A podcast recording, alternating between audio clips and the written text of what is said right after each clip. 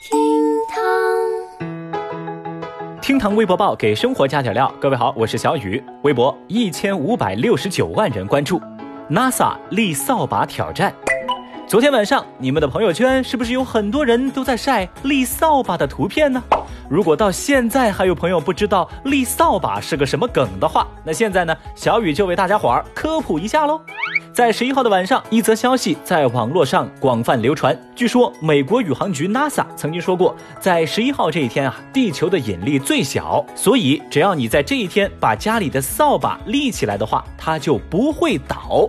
重点是，由于引力的原因，全年仅此一天可以立起扫把而不倒。哦，于是呢，宅在家中早就闷到发慌的广大网友们，纷纷开始尝试立起自家的扫帚，并且晒出照片，美其名曰“立扫把挑战”。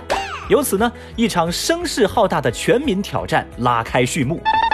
不过，事实的真相是，扫把能立起来跟哪天的引力无关。扫把每天都可以立，只要你掌握了它的平衡。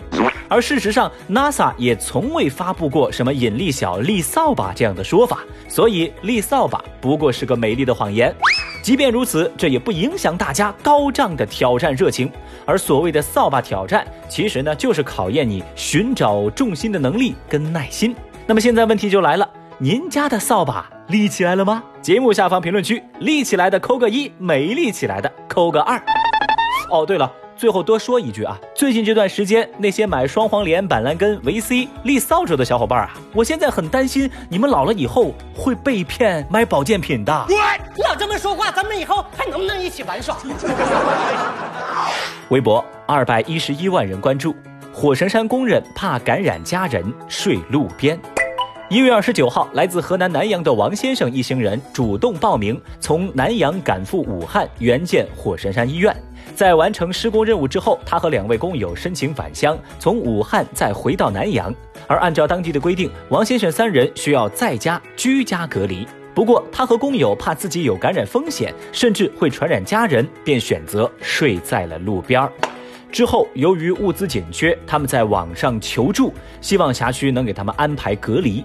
那么到十一号下午，南阳疾控中心指挥部工作人员表示，三人已经得到了妥善的安置。消息传来，微博网友们算是松了一口气，大家一致认为这样的英雄一定要好好安置。同时，也有声音质疑说，为啥非得到网上求助，王先生他们才能得到安置呢？这事儿不能说的太细。小雨，我相信呐，这些平凡英雄他们是国之基石，而这些最美逆行者也值得被我们温柔相待。微博一百九十一万人关注，小伙儿在小区阳台开演唱会遭喊停。最近，浙江乐清一小区因疫情被封闭管理。那经过物业允许和业主群里面允许之后啊，一个小伙子就把音箱搬到了自家的阳台上，开启了演唱会。这名小伙子说，疫情期间大家都不出门，自己又是一个唱歌的主播，想用这种方式让大家都放松一下。最开始呢，怕打扰到其他的业主，但是当自己开始演唱之后，有好多业主都推开窗户来到阳台为他打 call。业主群的反响都还不错，不少人还变身粉丝，用手机打起闪光灯，跟这个小伙儿互动了起来。不过此前武汉某小区就因为唱歌这个事情啊，被医生紧急叫停了。医生说，这楼上楼下的喊来吼去的飞沫会飞散，吸入之后有传染风险。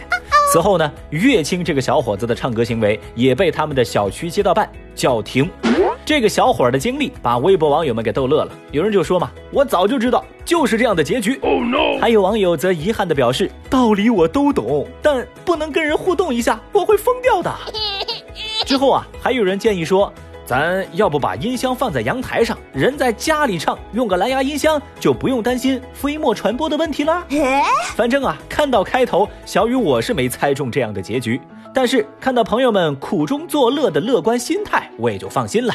看到街道办这样认真的防疫，那我就更放心了呀。太厉害啦！其实小雨我的邻居啊，跟这个小伙儿一样。多才多艺，还给力，每天坚持不懈地拿着葫芦丝儿演奏同一首歌曲，这一吹啊就是好几个小时，已经坚持了大半个月了。Amazing！小雨，我深受感动，我就在想啊，很遗憾现在我不能出门，要能出门的话，我早就上门打他去了。微博一百八十一万人关注，硬核奶奶风暴式教育老伴儿。最近啊，贵州金沙电视台发布了一则硬核老奶奶教育乱窜老伴儿的视频，引发网友热议。这视频当中显示，奶奶暴风雨式的教育不听劝阻、到处乱窜的老伴儿，其中有一句话是“再跑就给你脚杆打断”，让网友们都感受到了奶奶猛烈的爱意。到处窜，看着他，你可不要窜，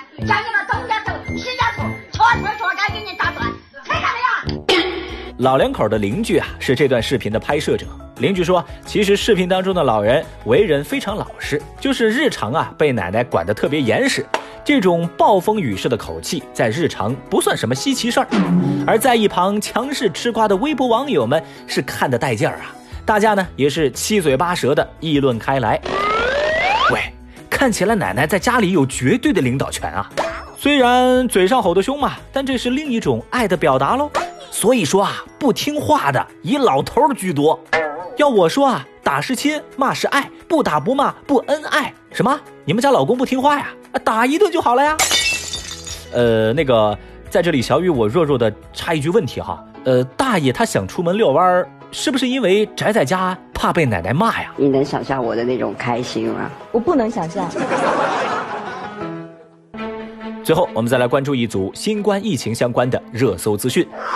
世界卫生组织牵头成立的新型冠状病毒国际专家组先遣队已经抵达中国，他们将和中方人员合作，贡献专业知识，解答实际问题。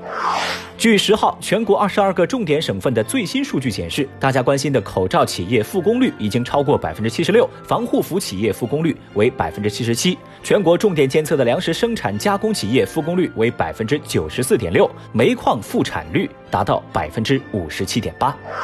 为了方便学生旅客进行机票退改，民航局要求自二月十一号零时起，学生旅客在三月三十一号之前，机票可以免费退改签。